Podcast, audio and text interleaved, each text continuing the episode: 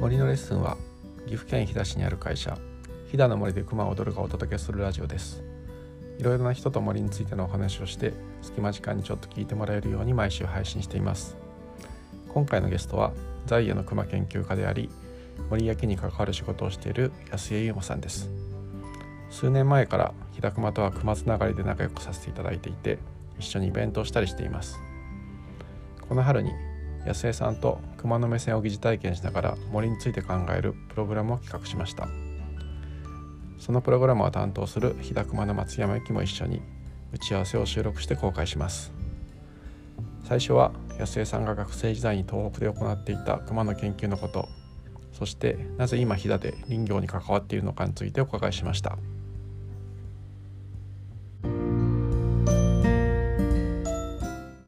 まだ雪が残ってる飛騨なんですけれども春のツアーを今企画をしてまして今日は一緒にツアーを企画している在野の熊研究家の安江さんと,、はい。とまあ、ツアーを担当している飛騨熊の松山さんと一緒にお話をしたいと思います。で公開ツアー企画打ち合わせということで、はい。あのー飛騨の森にみんなで行って、まあ、熊のことを考えるツアーを企画してるんですけど、そこのナビゲーターである在野の熊研究 はい家を受賞されてるはい、安江さんといろいろお話したいんですけど、いまず安江さんが何者なのかを、はい、はい皆さんにご紹介したいと思います。はい、よろしくお願いします。安江です。えっと、ですね、あの。肩書きをどうするかみたいな話は、なんか。毎回悩むというか、こういう話があるたびにいつも迷うんですけど。まあ、在野って、この野良で研究してるっていうのが。まあ。を大体言ってます。うんなのでまあその仕事としてというよりもその熊研究というか自然や生き物の研究っていうのはまあ なんかライフワークみたいなものに近いんですけども、はい、今仕事としては林業の会社に、まあ、今勤めていますので、えーとまあ、伐採の仕事が多いので、まあ、今木こりとして過ごしていることがまあかなり多いですね。うんでえっとその、まあ、今な何故ここに至ったかみたいな話をすごい簡単にさせていただくともともと私も岐阜県の出身で高校卒業した後に岩手大学に進学して農学部にえいましたであ野生動物の研究したいなと思って行ったんですけど、まあ、研究にのめり込んでしまってそのまま大学院までずっと研究を続けて、えー、と修士で出て卒業しました。で岐阜のに戻ってきて岐阜市にある建設コンサルタントの会社に、まあ、その後7年くらい勤めたので、まあ、そこではコンサル仕事なので、まあ、都市計画とか街づくりのことやったりとか観光の仕事をしてやったりとかその流れでカフェをなぜかやることになったりとかって話があったんですけど、まあ、ちょっとあの考えを変えて、うんまあ、去年のちょうど今頃に会社を辞めまして、まあ、今年1年はこう、まあ、次林業行こうと思ってたのでそこに興味があることをやりながら、まあ、来年からは正式に木こりとして、まあ、雇ってもらうことになったので、うんまあ、勤めようとは思ってます。でまあ、飛騨はフィールドが近いのでいいなと思ってこのまま位置づけようかなと思ったんですけどその中で、まあ、休みとかにも山に入ってあの 研究って呼べるほどのことを、まあ、今そこまでしてるかっていうとそうでもないんですけどあの生き物とか自然に触れるとか自然とか生き物とか人と自然の関係がどうなるのかなみたいなことをまあ考えたりとかそんな感じです。まあ、あの在野のっていうことで、はい。趣味で研究してるっていうような言い方ですけどちゃんと学生時代にしはい。っかり熊の研究をされてたってことですよね。そうですね。あの卒業してから、まあ、自分としてもいい研究できたなって思ってたので、うん。学内じゃなくて世の中に出したいなと思って社会人になってから書き直して「哺乳類科学」っていう雑誌に投稿論文を、まあ、何本か載せさせていただいたので自分の名前と月のアグまでググるとあ出てきます。はい。ちょっとそのいい研究という研究の内容を 簡単にご紹介いただいていいですか？そうですね。あのーまあ自分はえっ、と行動追跡をやってたのでえっと熊の行動をそうですね。はい、なのであ、まあ、捕まえるんですよまず。熊を。はい、はい。捕まえます捕まえるところから。はい、その捕まえて発信機をつけて、うん。うんもう一回山に放すと、うん。うんまあ、どこで何してるかが、まあ、分かるので、うん。その位置情報とか点ごとの移動のデータとかを解析して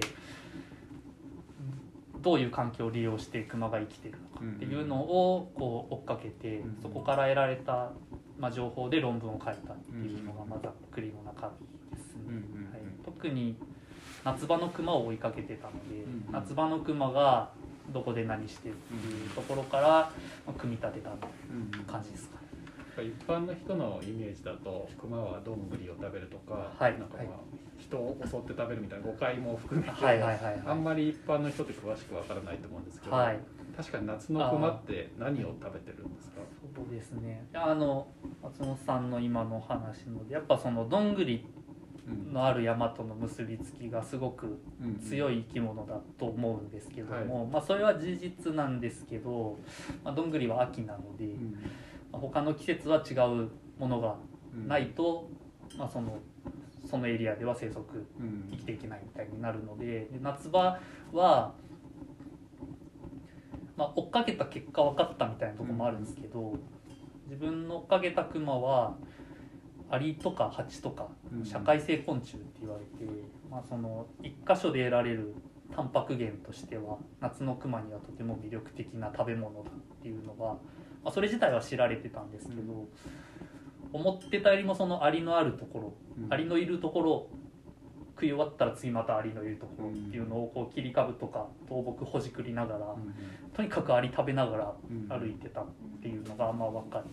りましたんでうん。その、まあ、大事なんだなってうんななりましたね。うんでそのやっぱだからその夏っていう季季節に限定するとすごく重要な食べ物なんだなっていうのと、うんアリをどこで食べてたかっていうと、うん。そのどんぐりあるような広葉樹の山じゃなくて、うん。その杉とかヒノキのこう生い茂った、うん。まあ、針葉樹の人工林造林地って言われるところの切り捨て間伐されてこうあのうん。切り捨て間伐そのとりあえず間伐はするけどうん。運び出さないでこう倒したままにしとくってなると木が腐っていくので,、うん。でそこからアリを食べてたっていうのがあったので。うん。割とその人間がこう森林を利用する、ま造林地とかでうん。森林をどう制御するとか、うん。切る切らないって話が、夏場の熊の行動にはものすごい影響を与えていたっていうのがうん。まあ分かったので、林業と野生動物の行動っていう関係で修士論文を書きました。はいなんかあの人間がその広葉樹の森を切り開いて杉ヒノキを植えて熊の居場所を奪ってしまったみたいなことはい。を言ったりもしますけど、はい。まあむしろそそこ夏の食に着目すると、はい。むしろ人が植えた人工林を切り捨て間伐してそうですね。そこの倒木に集まったアリが、まあ、熊にとってのはい。いい餌場になってたっていう。ああそうですそうです。はい。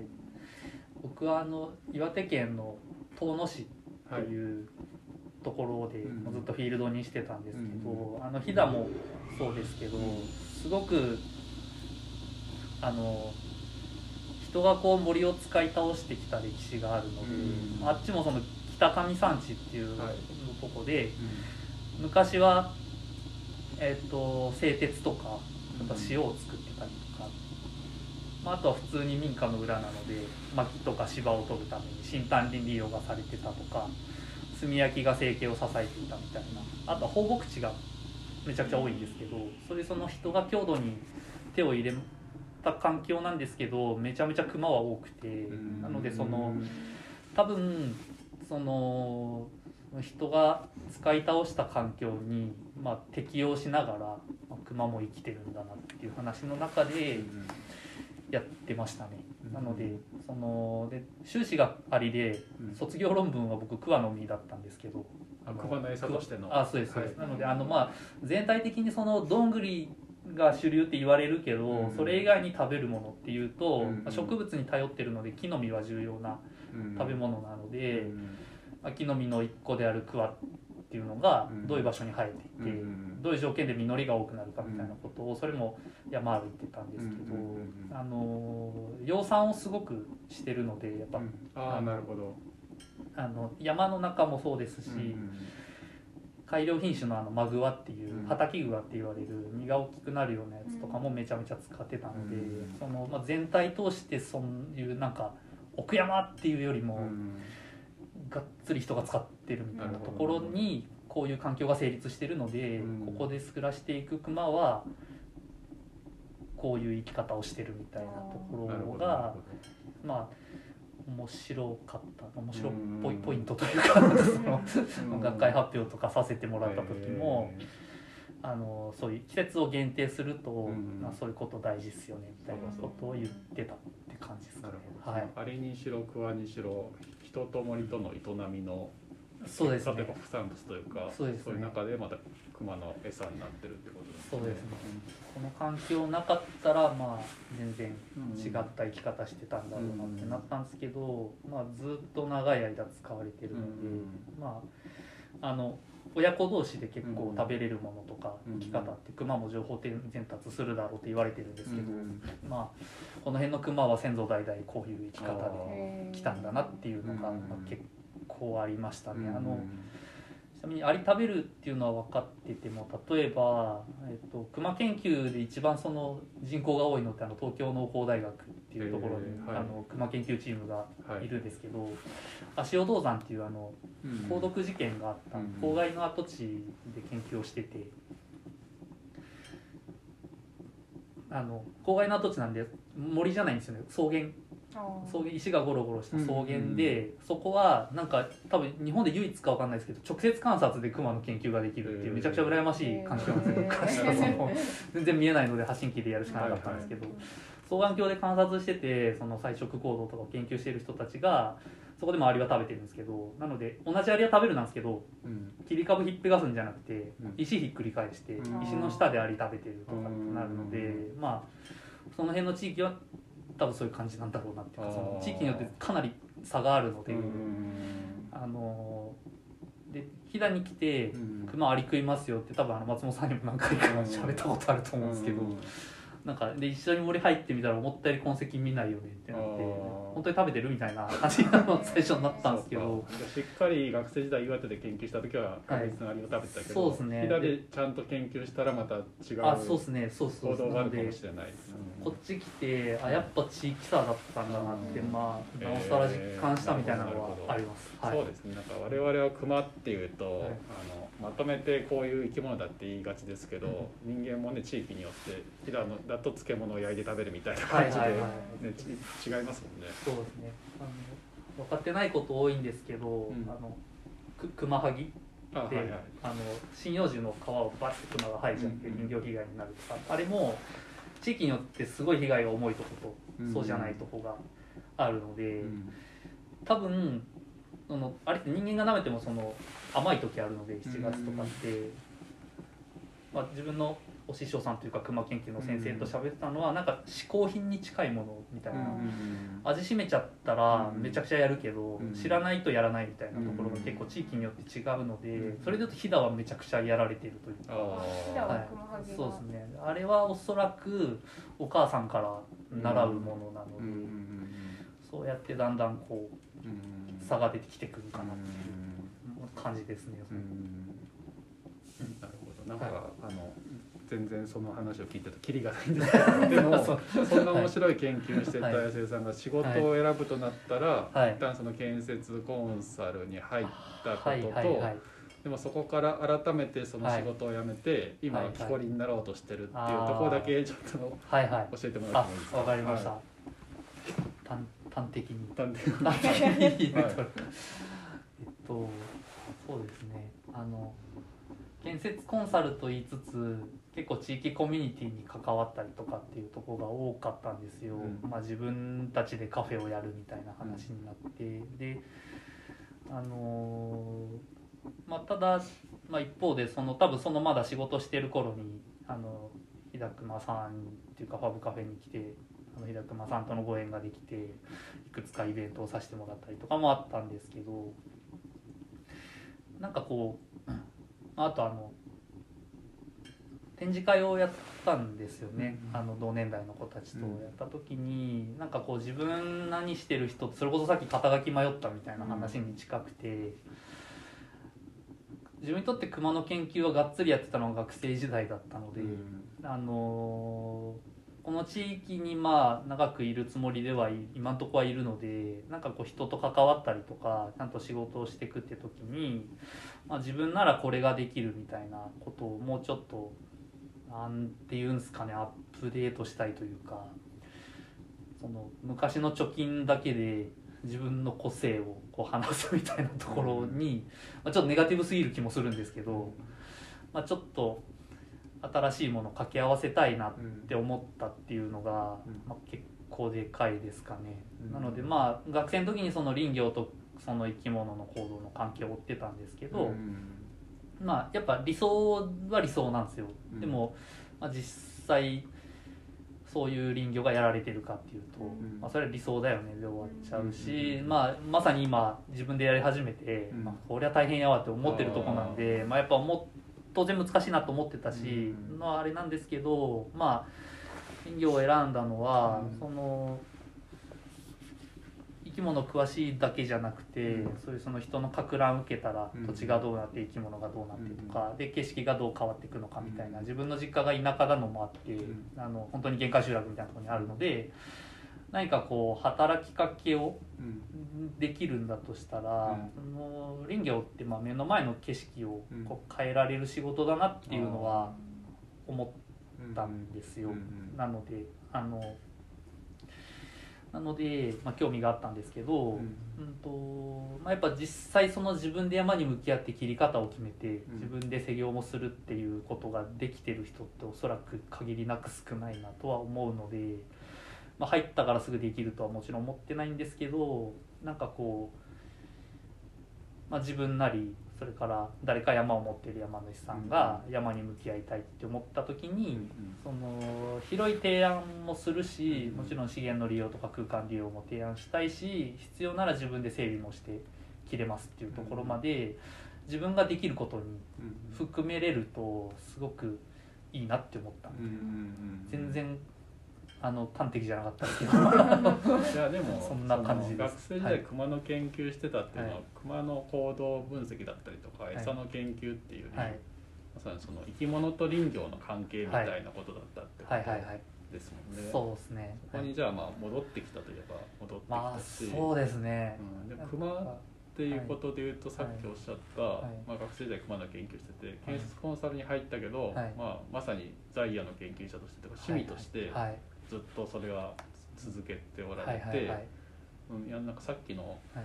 昔の貯金でっていう言い方が面白いなってあ昔の貯金ってのは熊ってことですよね。そうそう。はい。そうそうだから、はい。なんかそれは自分の財産としてはい。ずっと熊があったってことなんですね、そうですね。なんか何があるやろってひねった結果うん。ポンってそれが出てきたみたいなその。でもそうですね。あのここで森のレッスンで話をさせてもらった時に、うん。まあもちろんその学会とかあ出て話したりとかもしてたんですけど、うん。それとはやっぱ全然違う反応が返ってきたのを、うん。まあ、今でも結構覚えてて、うん。やっぱ、まあ、木工やってる人なりうん。建築の人なり、まあ、いろんな立場の人がこういう場で聞くってもらうと、まあ、やっぱ反応が返ってくるみたいな話は結構。あの飛騨の中でなんか感慨深い出来事の一個というかその聞く人が変わったり空間が変わるとうん同じ話しとるはずやのにうんあ全然違うんやなみたいなのはうん結構思いましたね。と。ああとでそうですね。なんかで結局じゃあこれから何やりたいのって言われて、うん。まあやっぱその、まあ、それこそ両親とかーうん。分かりやすさが必要な時はうん。林業って言ってはいるんですけど,、なるほど じゃあこれって言葉にすると何なんだろうとか、うん。で今ちょっとまだ分かんなくて、はいはい。あのそっちが具体的になって自信がついたら、うん。その在野の熊研究っていう肩書きを変えるかもしれないですけど、うん。はい。今のお話聞いたと確かに今は暫定的に在野の熊研究 そうですね、まあをっていうのが、は肩書き、はいい、いいのかもしれないですね。肩書きこれ、えあとはそうですね。まあ研究でやってたことの発展系でもあるし、うん。まあ研究っていう枠超えてあそれこそあのここで話させてもらったっていうことが大きいんですけど、うん。研究っていう立場を超えてなんかこうやれることを増やしていきたいなと思ったっていうのは大きいですね。なるほど。はい。なんかそういうお話を僕も初めてお会いした時は、はい。そのカフェの店長として、はいはいはい。でも実は学生時代に面白い熊の研究をしていてなんかよかったらそういうのをこのあのイベントとしていろんな人はい。にご紹介をして話し合いたいんですっていうことをうん聞いた時にはい。すごい面白いなと思って、僕らもあんまりその熊の専門家の人に聞く機会もないし、あで実際やってみたらやっぱり面白かったしみんなの反応も良かったので,、んで一緒に安江さんと山に行けばーはい。熊の爪痕を見つけてとかいろいろ教えてくれて これはさんがノートに書いてくれた。そうすごいね僕、社名に熊が入ってるはいはいはい。し、森も持ってる割にはい。ですね、そこにはい。あの熊のことを見出せなかったんですけどやっぱりそういう視点を持ってる安江さんと一緒に行くことでそこの森にはここに熊が住んでるんだっていうことがよく分かったので、なんかそういうことをみんなとシェアして、はい。で安江さんが持ってるものをみんなにもなんかわ分け分かち合いたいし逆に安江さんみたいにあの熊だったりとか、いろんな見方を持ってる人の目をなんかお借りしたいなっていうのがあって。はいはいではい。今回のツアーも、はい。なんかただ森に行こうとか、はい熊のことを学ぼうっていうよりも、はい。なんか安江さんをナビゲーターにして、はいはい。熊っていうものを通して、はい。みんなで、まあ、まさに森と人と動物の関わりみたいなことを考えられたらいいなと思って、はい。まあ、企画をしてるんですけど、はい。ただまあそういう、なんこうなんだろう思いがあるがゆえに、はい。なかなかツアーとしてはいどう落とし込むのがいいのかっていうことを、まあ、何度か今話し合いを重ねてる中で、うん。ちょっとまあ大体固まってきたところでも、あの宣伝も兼ねて収録しちゃおうっていうのがはい。今回なんですけど一応安江さんに、ね、あの考えてはい。くれた内容をはい。ちょっと確認しながらこういう内容だったら楽しくできそうかなみたいなことを、はいはいはい。はい、あの考えていきたいと思ってます。はい最後までお聞きくださりありがとうございます。続きは1週間後に配信予定です。どうぞお楽しみに。